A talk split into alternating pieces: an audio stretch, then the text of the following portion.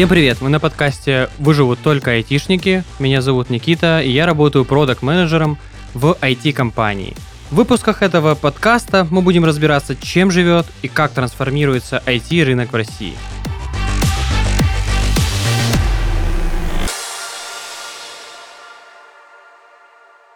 Сегодня мы поговорим с Богданом Хтаминским, UI-UX-дизайнером, проектировщиком пользовательских интерфейсов из компании Positive Technologies. Разговор пойдет о будущем веб-дизайна, что будет с одним из вообще самых сильных направлений русского диджитала. Богдан, привет. Всем привет. Вот расскажи, в работе ты в первую очередь ориентируешься на пользователей, на их предпочтения, аналитику и кучу других инструментов. Есть ли отличия в веб-дизайне и проектировании мобильных приложений или любых вообще других digital-продуктов? А, или другими словами, проектировщик интерфейсов – это призвание, и опыт его вообще можно везде использовать? Конечно, разница при проектировании веба и десктопа, безусловно, присутствует, потому что там разные подходы, даже просто восприятие, потому что десктоп это, это такая очень большая история, то есть для там и контента может больше получиться, и непосредственно можно туда и всяких там э, э, технологических штук засунуть, потому что мобилка не очень сильно это все поддерживает, ну, менее поддерживает, чем там история с десктопом. Если мы говорим там про веб именно, то, конечно, да, то есть такое отличие существует. Если мы говорим уже непосредственно, то есть про мобилки как э, приложение мобильное, то, ну, там тоже есть э, большие различия, но уже, конечно, с, техно- с технологической точки зрения туда уже можно немножко побольше внедрить всяких там прикольненьких штук, анимаций. А что касаемо именно с точки зрения там самого дизайна, да, конечно, есть паттерны, паттерны мобильного приложения, то есть там большой палец, э, все внизу, большие дисплеи, и сейчас там самое основное нужно скидывать вниз, вот, и, э, конечно, э, отличия присутствуют. То есть десктоп ты там можешь, в принципе, на, фигачить побольше, потому что присутствует мышка, и экран по, по ней может там полазить, то мобилка там надо концентрировать внимание немного на другие вещи. Поэтому да, а что касаемо, ты там сказал, призвания дизайна, можно ли, да, это, да. можно ли это как-то применять в, в своей жизни вообще? Нет, ну вообще, да, и в жизни, и в других да, проектах, да, на платформах. Да, конечно, ну при проектировании мы же учитываем очень много разных э, аспектов. То есть это не просто так... Э, ну, вот есть человек, и мы знаем, что он пользуется большим экраном. То есть там помимо этого существуют еще паттерны поведения, там, психологические аспекты человека. То есть есть Э, если это какая-то там брендинговая история, то там можно и всякие кислотные цвета вставить. Если это более продуктовая история, то, конечно, кислотные цвета не будут много надоедать, глаз резать, и там более пастельные цвета будут использоваться. Ну, то есть такие вот вещи, они как бы тебе помогают вообще, в принципе, жизни, и такая, не знаю, не знаю, у кого как, у меня из-за того, то, что я занимаюсь дизайном, я постоянно смотрю на то, как другие люди пользуются ну, там, мобильными приложениями. Там, например, в трамвае едешь вот просто и там, не читаешь там, конечно, что, что люди пишут, но просто смотришь, как они, что, что, как они этим всем пользуются профдеформация, она, ну, безусловно, присутствует, и ты там просто даже там берешь какую-то, э, скачиваешь мобильное приложение, либо берешь какую-то упаковку в руки, ты понимаешь, что, что ну, что-то здесь не так, то есть как-то неудобно. Вот, можно было бы докрутить какие-то другие вещи, вот, и как-то это, ну, я не сказал бы, что это какой-то такой большой плюс, но в связи с тем, то, что когда ты ну, в, в этой, во всей области работаешь, да, ты с этим сталкиваешься.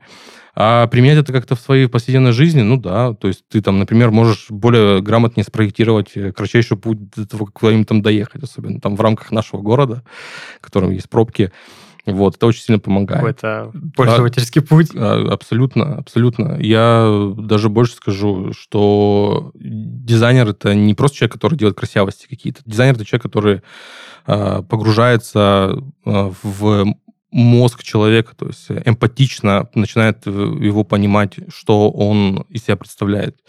И да, то есть это, это не просто digital, да, это, это уже и психология. Это такой дизайн, я всегда говорил, что это такой стык на э, уровне психологии и, тех, и, и технологичности. Вот э, ты UI, UX дизайнер. UI это пользовательский интерфейс, UX это пользовательский опыт.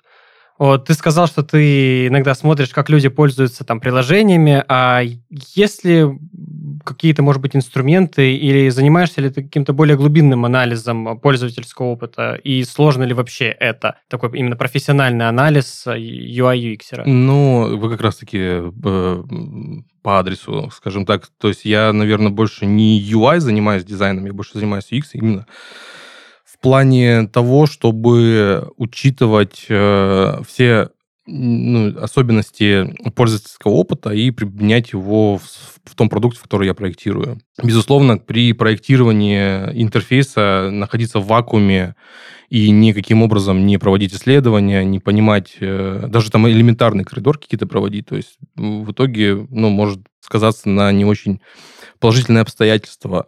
Как показывает практика, дизайнеры, которые этим не занимаются, они в итоге проигрывают. Вот поэтому, конечно, нужно изучать это все, нужно погружаться не, не только в, э, в сам интерфейс, но еще и в то, кто будет этим пользоваться, как этим будет пользоваться. Насколько то, что ты сделал, сделаешь, будет решать действительно насущую задачу для пользователя. Вот, поэтому, ну да. То есть какого-то универсального инструмента по исследованию нету, нет? Нету. Ну, то есть э, универсальный инструмент твой мозг, вот, твой подход к этому, ко всему. Безусловно, нужно еще понимать, что нельзя просто так взять, как вспоминается известный мем, там нельзя просто так, нельзя просто так взять и начать э, исследовать и либо проводить UX-тесты. Э, для этого нужно однозначно, ну, то есть, скажем так, набивать э, руку, наверное, даже так, язык, потому что ты начинаешь общаться с человеком и задавать при неправильно поставленном вопросе ты получишь неправильный, естественно, ответ, и в итоге этот ответ может перебраться в твой а, интерфейс и, скажем так, сыграть с тобой злую шутку. А, поэтому, конечно, желательно, чтобы вопросы, которые ты задаешь, и исследовательский момент, который ты пытаешься изучить, благодаря пользователю, чтобы он был э, выстроен ну, намного правильнее, чем тебе кажется, потому что э, задать закрытый вопрос, ну, ты получишь закрытый ответ, и в итоге ты не получишь какую-то истинную боль, которую испытывает пользователь, пользуясь твоим продуктом, который ты проектируешь. Вот если мы сейчас поговорим прям вот, можно сказать, о самом начале UX разработки, вообще вот у многих людей по статистике часто возникают проблемы на первых шагах там в создании вообще чего-либо. А, по сути, создание интерфейса, там, не знаю, сайта начинается с тебя. Как ты придумываешь, э, с чего начать и что должно быть? И вообще, как можно придумать с нуля интерфейс? Ну, это, конечно, звучит как с меня начинается.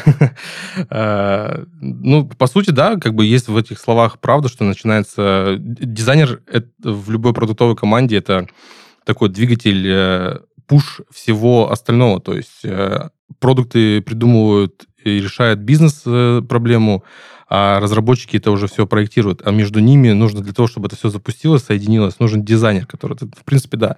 Ну, э, продуктовые дизайнеры и вообще дизайнеры, в принципе, интерфейс, который работает над каким-то продуктом, таким э, одним, да, скажем так, либо, либо заказной, в принципе. Э, плюс-минус, э, если там студия немножко побольше, то они занимают, они это все живут в рамках какой-то определенной дизайн-системы, вот. Ну, мы точно живем в рамках дизайн-системы, и когда ты начинаешь проектировать какой-то интерфейс, изначально ты обращаешь, обращаешься к той дизайн-системе, которая у тебя есть. Ты начинаешь, ну, ты должен ее понимать, как она строится, от чего она строится, какие-то нюансы, минусы и плюсы. И, естественно, при начале проектирования ты должен понимать вообще, что ты будешь делать, для кого ты будешь делать, кто эти пользователи, что они хотят в итоге получить. Либо, ну, такой, наверное, неправильно наверное, сказать, что они хотят получить. Они что им нужно дать для того, чтобы они в итоге получили, наверное, даже так правильно сказать. Это такие очень важные аспекты, на которых, от которых начинаешь отталкиваться. Ну, дальше там, при получении какого-то, каких-то аналитических данных, которые ты для себя получил, либо для тебя там составил аналитик, например, если у вас есть аналитик, прекрасно, вот, ты начинаешь для себя накидывать какие-то определенные действия, э, ну, уже там, не знаю, открываешь фигму, либо скетч, либо, не дай бог, там, фотошоп какой-нибудь. Угу. Вот. Э, ну, будем говорить про современность, типа, это, наверное, это будет Figma. Вот ты открываешь фигму, там, накидываешь какие-то там идеи, ну, не знаю, иногда это может там и FigJam какой-нибудь там быть элементарно, для того, чтобы структурировать какие-то там данные для себя. Вот, ты начинаешь потихонечку уже отталкиваться от этих данных просто шаг за шагом, что-то делать. Ты вот рассказал, да, про какой-то сложный проект. Если мы возьмем, к примеру, что-то достаточно простое, да, а, вот, например, в интернете очень много одностраничных сайтов, э, в которых из пользовательского интерфейса, по сути, ну, на мой взгляд, да, прокрутка вниз. Что ты вообще думаешь о лендингах? И, может быть, они гораздо сложнее, чем кажутся. Лендинги рипнулись уже давным-давно, как мне кажется. Это уже...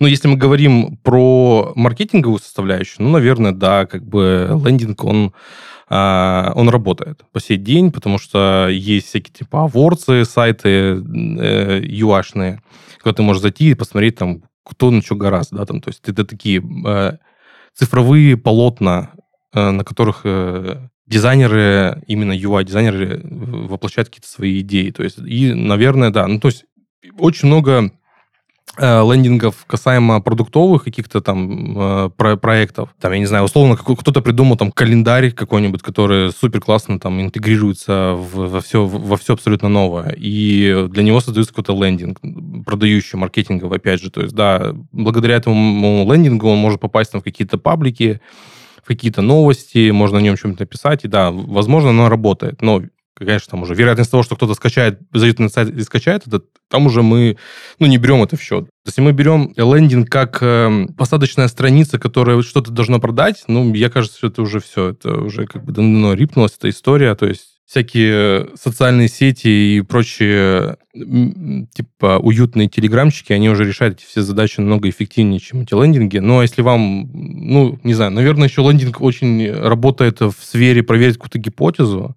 типа на ту же самую, не знаю, mm-hmm. там, ноу-кодовский какой-нибудь, зеро-кодовский зайти, ноу-код, uh, зайти в какой-то проект, собрать там быстренько лендинг, запустить его, проверить какую-то гипотезу, ну, возможно, тоже там работает. А с точки зрения юзабилити, uh, улучшить как-то лендинг, не знаю, может, как-то конверсионно, можно улучшить там какими-то АБ-тестами, вот, не знаю, там, э, более закругленная Э, кнопка или более квадратная кнопка, то есть, ну, можно там поставить какие-то там свои метрики и таким образом как-то их улучшить. Но это нужно тоже опять понимать контекст, как, в котором ты находишься. Что это за лендинг? То есть получается, что сейчас лендинги это больше даже вотчина маркетологов, нежели UI UX дизайнеров? Да, конечно. Я даже больше скажу, это даже уже не вотчина не то что дизайнеров, уже даже и фронтендеров. Либо не то что фронтендер, даже верстальщиков. То есть, в принципе, сейчас может любой зайти и собрать любой лендинг, который тебе интересен. Окей, okay. а если мы поговорим о чем-то более сложном, например, вот э, какой-нибудь интернет-магазин, э, сложно ли его спроектировать, какой это объем работы, сколько времени тратится на проектировку? И, и наверное, еще добавлю, чтобы как-то не обсуждать сферического коня в вакууме, да, вот, допустим, возьмем интернет-магазин по продаже там ювелирных изделий, да, чтобы вот, просто... Sunlight, да? Ну, не, ну любой, да, что-то вот где ну, просто недавно... не, не слишком сложно, не слишком а, простой.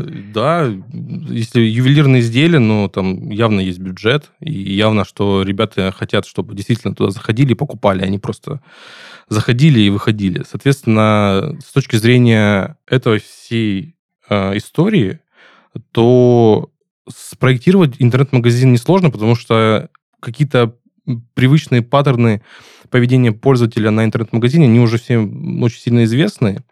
Э, наверное, визуально э, тоже как бы вопрос э, каких-то там определенных брендинговых гайдлайнов. А что касается именно UX, ну, и сколько это вообще будет, в принципе, стоить по времени, да, и вообще.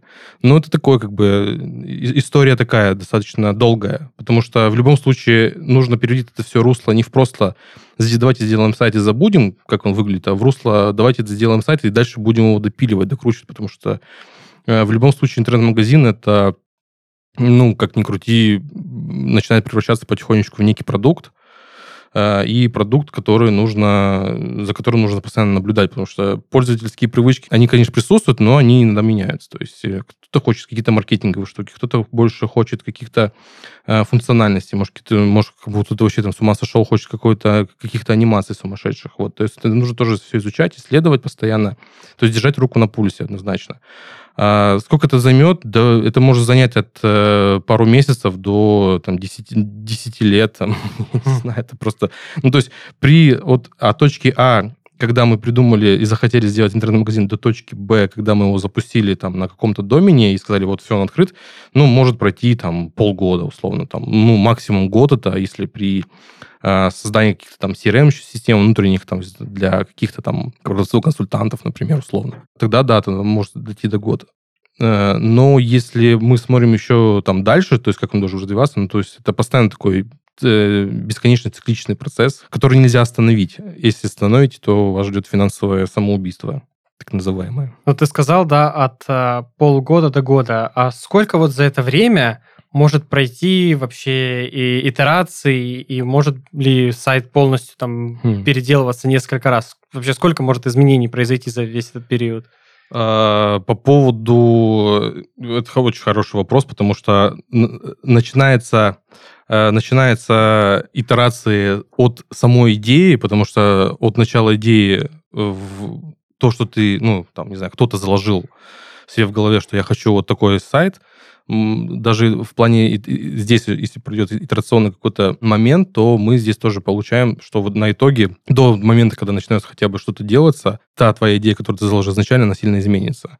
Вот, поэтому итерация, она идет от самого начала и вообще, в принципе, до, до бесконечности. Это такой тот процесс, ну, то есть есть книга Масаки и Май Кадзен, ключ к, к успеху японской компании, вот, и всем советую прочитать, то есть это про итерации, благодаря которым японские компании типа Toyota там стали такими великими, вот, э, благодаря итерациям, в принципе, и э, мы достигаем каких-то очень высоких показателей в продукте, то есть нельзя сделать продукт и забыть о нем, как я еще до этого говорил. То есть всегда нужно его улучшать, всегда нужно смотреть. Это такой большой очень камень, ну, давайте назовем даже его алмаз, который нужно постоянно допиливать напильником. Вот. И если даже, ну, так я даже вспоминаю, что там я делал какие-то свои там внутренние проекты там, для себя. Я помню, когда я там что-то запускал свое, и я смотрел на него вот сначала с такими глазами, а потом там спустя, например, полгода работы им, я просто понимаю, что это абсолютно другой проект. Абсолютно. То есть он очень сильно изменился не то, что там даже визуально, он даже там просто по какой-то концепции даже начал сильно меняться. Ну, благодаря итерациям это же такой, типа, один из э, э таких моментов, как э, гибкой разработки. То есть э, все меняется. Как, опять же говорю, да, то есть люди, люди, а у них есть определенные какие-то паттерны поведения схожие между собой, но потребности их меняются, мир меняется. То есть мы сначала жили в одной стране, сейчас живем в другой стране. Ну, то это так, да, условно. Вот, соответственно, другой, другая уже потребность, другие финансовые показатели у людей. Кто-то там из-за ковида потерял работу, да, то есть, соответственно, нужно тоже постраиваться под этот сегмент. Вот, посмотрите, как э, сейчас, э, что сейчас происходит там с теми же самыми доставками еды, кем они были изначально, кем они стали в итоге, там, такси, да, то есть такси добавили там э, такие моменты, как э, доставка таксичная. То есть это все происходило благодаря тому, то, что держали руку на пульсе, видели, как меняется рынок, и благодаря этим всяким этими, этим мелким итерациям они достигали таких результатов, которые сейчас у них есть.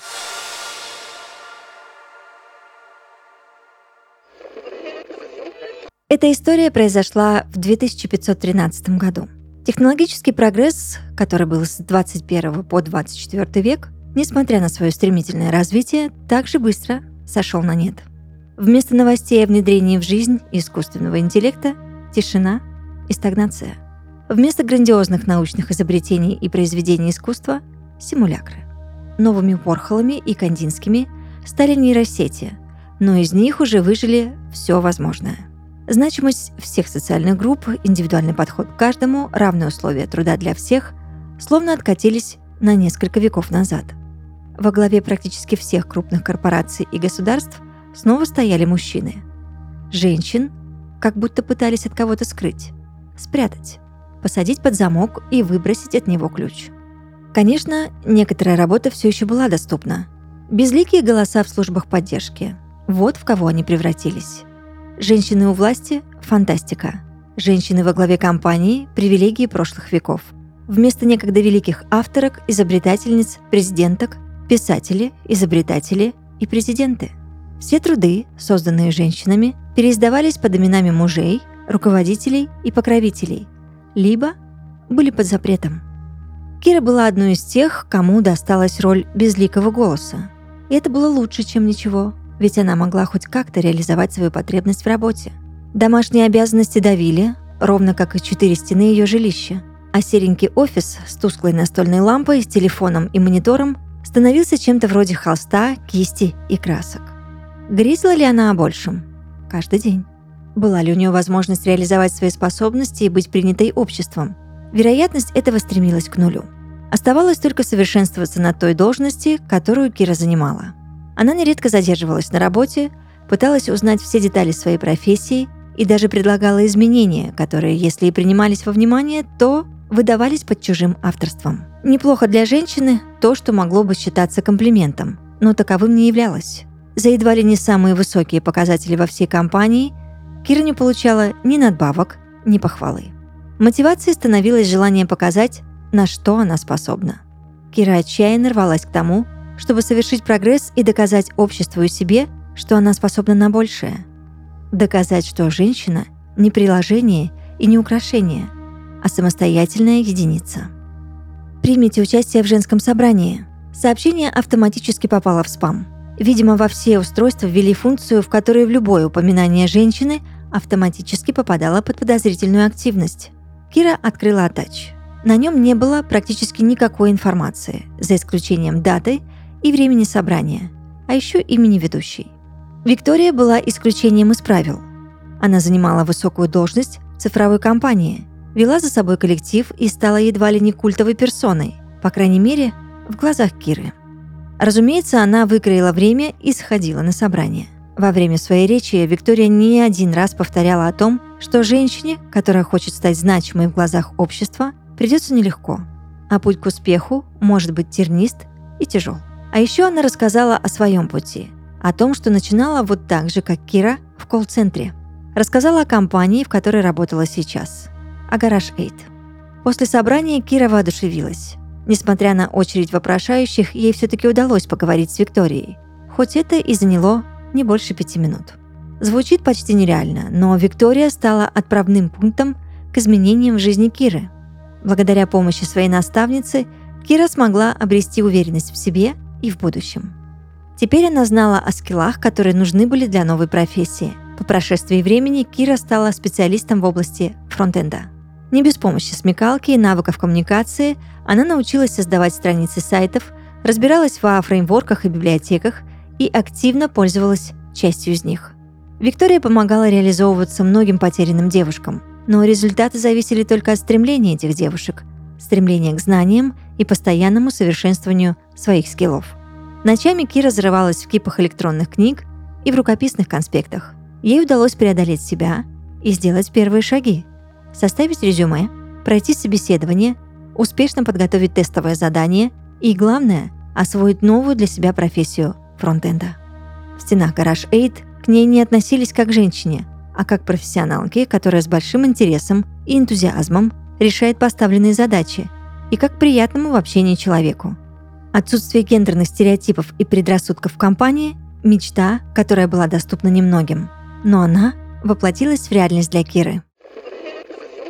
Garage 8 — это международная IT-компания, которая быстро и гибко адаптируется к любым вызовам и ценит свободу своей команды.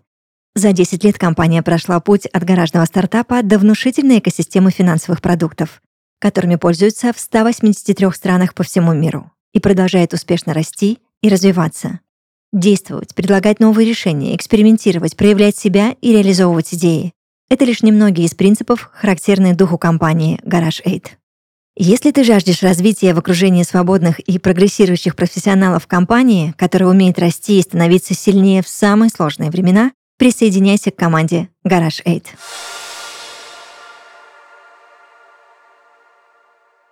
А где вообще лучше заниматься проектированием там, интерфейсов, сайтов? Э, какие там технологии есть посложнее, попроще? Вот ты говорил, да, допустим, о фигме. А какие есть еще инструменты, которыми ты пользуешься при разработке вообще? Ну, э, каких-то там прям технологий, это, наверное, не про нас, это больше про фронтендеров, у них там технологии. у нас это просто обычные инструменты. Ну, кто как, э, если кому-то нужно выставить какую-то там логическую, логическую цепочку, либо понять, либо какой-то, не знаю, там, мудбордик собрать, может, какой-то там, не знаю, редизайн сделать условно, да, то есть, ну, можно пользоваться там этими whiteboardами, типа Мира, там, FigJam, Э, в принципе, они достаточно хорошо работают. Ну, я человек такой, я очень э, консервативный, и у меня Я люблю, чтобы все было такое очень прям минималистичное, соответственно, я все у меня Figma, это вот единственный момент. То есть я там и пишу какие-то свои заметки, и собираю мудборды, если мне необходимые, собираю какие-то определенные для себя а, интересные моменты в плане, там, например, что, можно будет обсудить, добавить, и какие-то концепции прорисовываю, и какие-то логические цепочки, flow собираю, все-все-все-все там делаю, мне как бы очень просто с этим всем делать. Вот, кто-то, конечно, расширяет этот спектр, кто-то там Airtable пользуется, кто-то там э, Jira и Confluence, всеми этими штуками пользуется там, для того, чтобы писать какие-то там себе заметки. Я, ну, это, наверное, не от хорошей жизни, наверное, того, что нужно как-то этим всем делиться, то есть я как-то делюсь этим всем вот таким вот образом. У меня все очень скромненько. У Jira Confluence это больше баг-трекер. А как основное это Figma, да? Именно в плане проектирования, да. То есть, конечно, там э, в моей работе еще присутствуют другие, там, и всякие канбан-доски, там, и прочие-прочие всякие штуки, для того, чтобы там как-то э, контролить э, процесс выполнения каких-то определенных задач. Да, там это, ну, там есть другие еще. А вот именно что касаемо проектирования, да не знаю, даже иногда просто блокнот, какой-то обычный блокнот с ручкой, может э, решить какую-то задачу, которую ты хочешь сделать. То есть ты там сидишь с кем-то, разговариваешь, условно, берешь просто листок бумаги, берешь э, ручку, рисуешь э, быстренько интерфейсик и говоришь, вот это, что, как ты думаешь, что будет, если ты нажмешь сюда? Вот, ну, при этом объясняя задачу. То есть, соответственно, можно даже таким образом решить. Все, на что твой человеческий мозг гораздо, то ты и можешь сделать. Ага. Вот представь ситуацию, у тебя там есть э, проект какой-то, ты открыл фигму, начал там проектировать, и вот зашел в интернет, а там же обычно большое количество всяких разных решений, хороших и плохих. Вот бывает ли такое, что можно взять так и сделать что-то очень похожее. И часто ли используется подобная практика? Как сказал э, Пабло Пикассо, хороший художник копирует, великих, великий ворует. В мире нот всего 7, 7 нот, да, и поэтому мы там иногда слышим что-то похожее. Ну, конечно, в дизайне ровно то же самое. Да, безусловно. Часто можно увидеть, что э, то есть компании или вообще, в принципе, команд, которые создают что-то прям такое инновационное, от которых потом э, берут все, их очень мало. Ну, там, ну, на примере там, в голову сейчас там влетает, там, не знаю, там Apple, да, наш всеми любимый, то есть такой законодатель моды. Его все хает за отсутствие технологичности, но тем не менее, когда Apple что-то выпускает, все удачненько начинают в него потыривать. Там, даже ужасные камеры, которые он внес э, в мир производственного дизайна, э, очень активно те же самые корейцы, китайцы это все тырят. Поэтому, да, это все есть, это все происходит нет в этом ничего такого зазорного, если ты что-то там где-то где у кого-то потырил. Зачем тебе изобретать велосипед, если он уже изобретен? То есть в продуктовом дизайне и вообще в дизайне, в дизайнерстве интерфейсов э, твоя главная задача это решить пользовательскую проблему, которая перед ним стоит. А каким образом ты будешь это решать, даже если ты кого-то потыришь, ну, неодно, неоднократно происходят такие ситуации, когда там, а, как вы, а давайте посмотрим, как там реализовано у тех, там, например, каких-то конкурентов. Конечно, когда ты там э, пытаешься быть номер один и хочешь быть номер один, конечно, заходить на своих конкурентов и смотреть, как у них э, что-то делается, но ну, это вот Apple как-то получается это как-то делать. А у других я... Это всегда, когда ты у кого-то что-то своруешь, ты сразу номер два становишься. Вот, поэтому, конечно, если у вас есть э, такие возможности, и вы можете Э, создать что-то новое, ну, то есть для, даже для самого дизайнера это очень круто на самом деле. То есть создать что-то такое, чем будут потом пользоваться другие дизайнеры, либо там, ну, потыривать. Неофициально, да, но ты просто будешь понимать, что, блин, ну это сделал я, и вот я вижу, что кто-то потырил это все. То есть мы же дизайнеры CSV-шные очень сильно. То есть для нас очень важно это похвала. А вот когда она такая невербальная, особенно похвала, когда мы просто видим, что типа, ну, кто-то что-то сделал туда. Ну, в рамках даже самого продукта, когда мы с дизайнерами синкаемся, а, кто-то там у кого-то что-то потыривает и говорит, я там что-то зашел, у тебя там прикольная такая штука, если я тебе там потырил ее в себе в продукт, хочу ее внедрить. Такой, да вообще не вопрос, пожалуйста.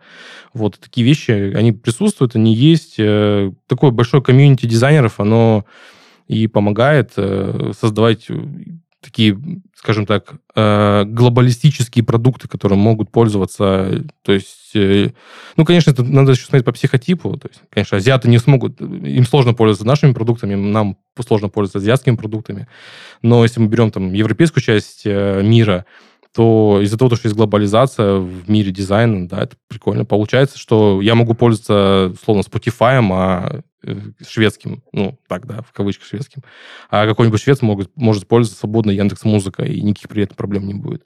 Но это вот одна из таких э, плюсов того, то, что кто-то там кого-то подтыривает. Вот ты говорил про разные группы пользователей. А вообще в 2022 году есть ли какая-то группа людей, которые там пользуются только десктопом или только мобильными сайтами, да, ну то есть Другими словами, имеет ли смысл делать что-то одно или это нужно делать все вместе? Какая сейчас э, тенденция и какой сегмент более популярный? Это ПК-пользователи или мобильные пользователи? Ну, тут э, тоже такой вопрос. Что мы хотим получить в итоге? Если мы делаем продукт для какого-то определенного круга людей, которые, например, ну, возьмем условно агрегатор доставки еды, да, агрегатором доставки еды пользуются в основном с мобильных устройств, но есть еще офисные сотрудники, которые не, например, не очень им удобно, например, сейчас достать свой телефон, и они заходят в десктопную версию. Поэтому, конечно, если смотреть на тенденцию, безусловно, там, mobile, ну, конечно, там, mobile first, э, он, конечно, как бы сейчас очень сильно лидирует, и там, наверное, если там года два-три назад взять, это было где-то 60 на 40, ну, да, где-то так вот больше мобилка, все равно была больше мобилка, то сейчас, наверное, даже это уже 80, 85, наверное, на 20-15, да, то есть вот, такой, вот, вот где-то вот такая. Поэтому э, если мы делаем массовый продукт, конечно, мобилка это прям mobile first э, однозначно. Если мы делаем что-то такое э, утилитарная исключительно для какого-то там сегмента людей, которые, не знаю, там на заводе сидят условно, ну, конечно, это будет десктоп, потому что как бы мобилка-то какая-то notification каким-то будет ему приходить, и, и достаточно. Поэтому э, ну, я лично вижу, что, конечно, mobile это будет э, за ним не то, что развитие, за ним уже превосходство всего остального, и десктоп, но я не скажу, что десктоп будет уходить на покой. Однозначно он... То есть, если бы он уходил бы на, на покой, я думаю, Apple и там другие ребята не производили бы дальше десктопные компьютеры. Если мы погрузимся немного в мобилку, это сайты или приложения? И вообще, ну, сейчас э, можно ли что-то выпускать, какой-то продукт, который не имеет приложения вообще? Э, можно. Не всегда нужен, нужно мобильное, мобильное приложение. Мобильное приложение иногда некоторые делают даже ради того, чтобы было просто мобильное приложение. И какую-то прям смысловую и нагрузку она не, не, не делает, и они в итоге от него просто в итоге отказываются. Потому что понимают, что им, у них есть мобильная, мобильная версия. Потому что сейчас мобильная версия, технически, конечно, она уступает полноценному мобильной АПКшке. Не АПКшке даже, АПП, да, так вот даже назовем. Но все равно, тем не менее, э, на нее, на нее можно реализовать благодаря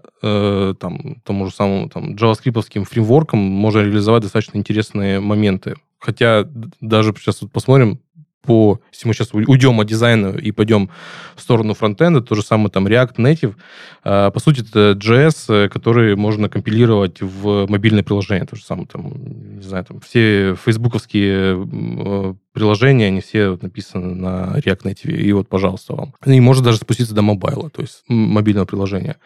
Вот. Но сейчас именно в, в наших рамках ну, короче, я не знаю, сложно сказать. И тут нужно, опять же, понимать, э, кто, э, какие бизнес-задачи это будет все выполнять. То есть, если, ты, если это выполняет бизнес-задачу, ну, круто, давайте сделаем мобильное приложение. Если нет, ну, ее, ну, я знаю просто компании реально, которые, у которых нет мобильного приложения, и у них очень большой трафик мобильный, но у них нет мобильного приложения. И они при помощи мобильной версии сайта просто закрывают э, все свои потребности.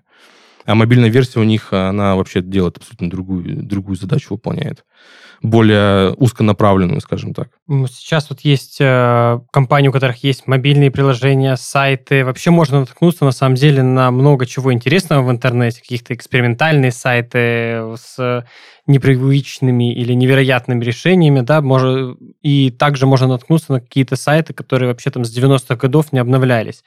Вообще важно ли сейчас следить за модой, трендами для бизнеса? Ну, однозначно да, потому что, конечно, я не могу это сказать э, великому э, Крейглисту, который, наверное, с 95 -го года, по-моему, или 98-го вообще не обновлялся. Вот, и это такой э, веб-брутализм э, направление, поэтому как бы кто-то свою лень э, и нежелание уходить в мир новых тенденции, называют это брутализм. Ладно, это шутка. А, на самом деле, а, безусловно, для бизнеса очень важно быть в тренде в плане визуала, потому что дизайн – это добавленная стоимость вашего продукта. Каким бы он там полезным бы не был, но если у вас скажем так, немножечко устаревший дизайн, то есть, ну, к нему будет м- такое немножечко неприятное отношение. Немножечко почему говорю, потому что не хочу прям сильно уходить в какую-то лирику. Э, вот, поэтому, да, дизайн, безусловно, нужен, э, нужен он, и компании должны это четко понимать. Если не будут понимать, они ну, будут чувствовать того, что иногда даже есть люди, которые осознанно берут и переходят в другой продукт, потому что он более современно выглядит. Мы вот с тобой поговорили все там о сайтах, о приложениях. А если мы затронем вообще профессию в целом, а насколько востребована данная профессия там веб-дизайнера, UX-дизайнера в России и вообще ценят ли наших специалистов э, вне России, где-то за границей? Ну, очень востребована. Однозначно, и она будет еще дальше востребована, потому что как я сказал, что мир меняется, и мы с ним вместе, и э, сейчас э, дизайн, э, как бы кто бы сейчас чего бы ни говорил, там, и не пытался меня как-то там э, захейтить сейчас за мои слова, которые буду говорить, но в России в нынешнее время дизайна нужно еще больше, чем до этого, потому что очень многие ребята с Запада поуходили, а, и на место них будут приходить, э, по всей видимости, наши компании. Соответственно, нужно, чтобы кто-то это все э, проектировал, создавал, улучшал. Однозначно, как бы в России будет э, большой большой тренд. Да и, в принципе, он и был до этого. Сейчас он немножечко поугас из-за там непонятной ситуации на рынке пока что. Вот, ну, я думаю, утрясется и будет все более-менее понятно. Что касается Запада, безусловно, СНГшные дизайнеры мы номер один. То, есть, то что мы делаем, ну, это прям кайф. А, в отличие от того, что делают те же самые американцы. Посмотрите на наши государственные сайты. Это то же самое, не знаю, госуслуги, это просто, не знаю, это, это Э, в отличие от того, что делают там американцы со своими госсайтами. Ну, не про все, конечно, говорю, но именно то есть, такого формата, где именно я как пользователь могу зайти и позаимодействовать с госструктурой, вот если мы говорим про эти, э, то мы намного шагов вперед. Я уже молчу про банкинг. Э, мы в мобильном приложении банкинга можем заказать и выписки, и сменить номер телефона, и перевести деньги, и а, закрыть, открыть карту и взять ипотеку. И, господи, что мы только не можем сделать, это все в одном приложении. То есть, если мы там берем зарубежные банки, то они а, стараются это делать. Э, очень интересно, благодаря нашим ребятам, типа Революта, типа Вива, по-моему, называется. Господи, я, наверное, ошибаюсь. Там выходцы из Тинькофф банка. Вот, и они как бы делают очень хорошие продукты, очень красивые, очень приятные глазу, очень э, правильного, правильного направления. Вот. И, конечно, это сказывается на, на том, кто делает э, эти все продукты. Это делают наши русскоговорящие дизайнеры. Но э, есть, конечно, исключения. И исключение в том, что есть, как я уже говорил, глобализация, и э, из-за того, что мир очень большой, и разные ситуации бывают. Мы что-то потыриваем у них, они что-то потыривают у нас. Но, как видим, что мы у них потыриваем как-то немножечко, мне кажется, более успешно, нежели чем они у нас. Какими знаниями вообще должен обладать э, веб-дизайнер, чтобы там, коммуницировать с теми же там, разработчиками или другими командами? Есть ли какое-то, какие-то рекомендации вообще по компетенциям? Взаимодействие между дизайнерами и разработчиков, это, мне кажется, отдельную программу надо просто сделать э, с лайфхаками, как взаимодействовать. Ну, конечно, в первую очередь э, разговаривать. То есть дизайнеры это уже не тот человек, который сидит там в черном худе, в темной комнате и что-то там делает какие-то там красявости. Дизайнер это уже непосредственно один из участников большого процесса глобального по созданию продукта. То есть, и если дизайнер будет отсиживаться и не контактировать с фронтендером, фронтендеры такие же люди, то есть у них тоже есть свое время, у них тоже есть свои какие-то эмоции. Э, и они тоже хотят э, не засиживаться, а прийти домой и там больше уделить внимание там, своим делам. Вот поэтому нужно просто коммуницировать. Как коммуницировать? Ну, это уже, как я уже сказал, это отдельный прям разговор, большая такая тема на самом деле. То есть мы сейчас этим самым вопросом очень сильно занимаемся внутри нашей, нашей компании, команды. Один из таких, наверное, приятных, правильных особенностей, куда нужно идти, ну, если вы действительно команда, которая делает продукт, э, ну, сформируйте какой-то определенный для себя, если вы маленькая команда, да, то есть, не знаю, какой-то UI, там, согласуйте все какие-то паттерны поведения, в, для, ну, которые у вас постоянно там повторяется в продуктах с разработчиками, чтобы разработчики не, не копали, скажем так, один и тот же код, и не делали, и не плодили там какие-то разные компоненты. Ну, хотя бы с этого начните. Не знаю, разделите э, фигме проект на ваши хотелки, концепты, песочницу так называемую, и на то, что должны сделать фронтендеры, чтобы они не заходили в ваш макет и не смотрели такие, не спрашивали тебя, это, это новое или старое, это актуально или не актуально, что такого не было. То есть, ну, такие вот элементарные хотя бы штуки сделайте. Ну и, конечно, э, общение. То есть был момент, когда вот прям дизайн начал вот быть прям какой-то очень сильно востребованной профессией, это, наверное, года года, наверное, 4-5, наверное, назад. Я четко помню этот момент, когда там Skillbox начали появляться эти все э, э, тех стартапы, и они там говорили одну вещь, то есть дизайнер не должен вообще разбираться в коде. А, так получилось, что я в дизайн вообще пришел из... Э, э, ну, я не, не хочу себя назвать разработчиком, но я как бы что-то разрабатывал. Типа, я понимаю, что такое. Как, как можно что-то закодить, скажем так. То есть я, не, я, опять же, да, я не очень хороший разработчик, поэтому я стал дизайнером. вот. И, и когда дизайнер не понимает, как строится код, элементарный даже там, э, просто та же самая разметка там HTML или там э, и CSS, не понимает, как это делается, а в итоге, ну, это такая тоже появляется такая, такая небольшая а, яма между дизайнером и разработчиком. Вот. И желательно, чтобы дизайнер это понимал. Дизайнер должен э, понимать, как э, быть на стороне тоже э, фронтендера того же самого и понимать, как это все делается. Тогда будет вам счастье, тогда вам будет, будет, будет намного проще взаимодействовать и контактировать между собой. У нас, например, в компании мы, дизайнер у нас залазит вообще в гид и в код, может залезть, что-то поковыряться, там, закоммитить даже что-то, если ему надо.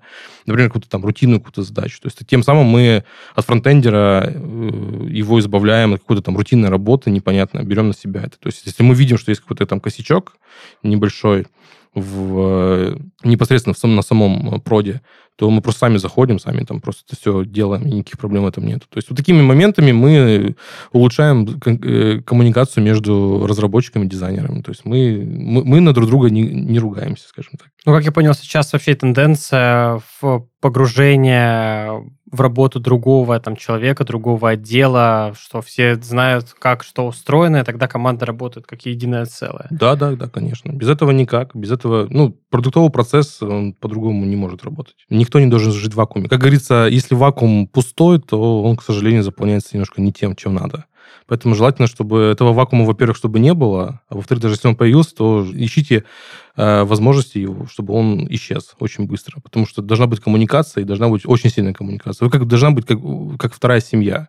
То есть должны друг друга с полуслова понимать. Не должны бояться что-то сказать. Если вы видите, что есть какие-то там проблемы в коде там, или в макете, или в там э, продукт, например, начинает там, ну, просто нести какую-то там фантазию у него, понесло все, у него э, разлет полета пошел, не, то не бойтесь об этом сказать. То есть вот это, вот когда вы доходите до такого состояния, э, ваша команда обречена на успех. Мы уже ушли так э, больше в коммуникацию, доверие, корпоративную какую-то философию. Без этого никак. Веб-дизайн это семья. Ну, э, вообще веб... разработка. да, ну как, просто без этого никак. Э, я же опять же говорю, дизайнер это же не какая-то там единица, да, которая типа вот сидит и все, и вот типа, а у нас он сидит там э, Ваня Петров там, что-то что делает, не знаю, там приносит. Ну, то есть уже такого как бы так не работает. Когда-то там, да, может быть, это и было, там лет 10 назад, может, 15. То есть сейчас это уже, как я сказал, неотъемлемая такая боевая единица продуктовой команды. А, ну, в завершении интервью я хочу еще один вопрос задать. Э, такой он достаточно общий. Э, как ты видишь развитие будущего веб-дизайна на ближайшие, ну, скажем, не знаю, 5 лет? Будет ли что-то кардинально меняться? Или, может быть, там будет просто происходить какое-то обновление текущих сайтов? Чего нам ждать? Я думаю, что мы ждем все немножечко новой презентации от Apple. Наверное, они когда-нибудь выпустят VR-очки, и вот тогда мир немножко начнет э, играть другими красками. Ну, то есть э, уже будут более больше востребованы AR-дизайнеры, и много, даже, мне кажется, многие там, кто переходит именно в AR-дизайн, либо VR-дизайн, там, как они, и где именно они там будут. а что касаемо именно, если мы берем мир дизайна, э, который вот ну, можно пощупать, да, то есть там, который находится не в облаках где-то, а вот реально. Ну, я не думаю, что что-то будет сильно меняться. Наверное, как мы уходили в суперапы, так мы будем дальше, наверное, туда уходить. Э, почему-то мне так кажется.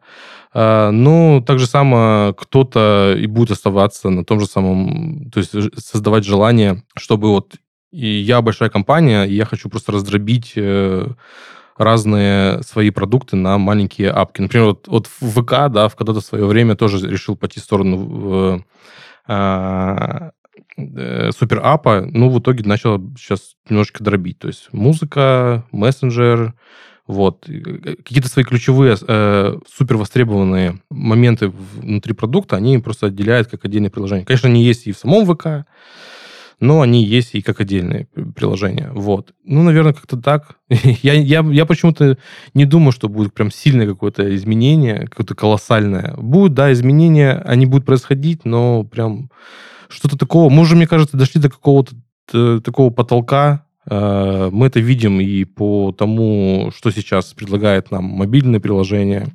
Мы сейчас видим это и потому, что предлагают там операционные системы, и вообще, в принципе, все, что у нас окружает, оно уже потихонечку достигает какого-то потолка и какого-то свежего глотка если он произойдет от кого-то, ну вот уже от этого мы можем говорить. Пока что лично я прям сильного такого прям какого-то изменения не вижу, но вот, наверное, из такого глобального, такой, наверное, АР. это и все. Богдан, большое спасибо за интервью. А, я напомню, что сегодня мы говорили о веб-дизайне, сайтах, а, пользователях и, конечно же, UI-UX проектировании а, с Богданом Хтаминским. В конце у меня всегда есть вопрос, но только к нашим слушателям. В этот раз вопрос будет таким. Какие приемы в веб-дизайне, на ваш взгляд, работают лучше всего? Пишите ответы в комментариях к выпуску.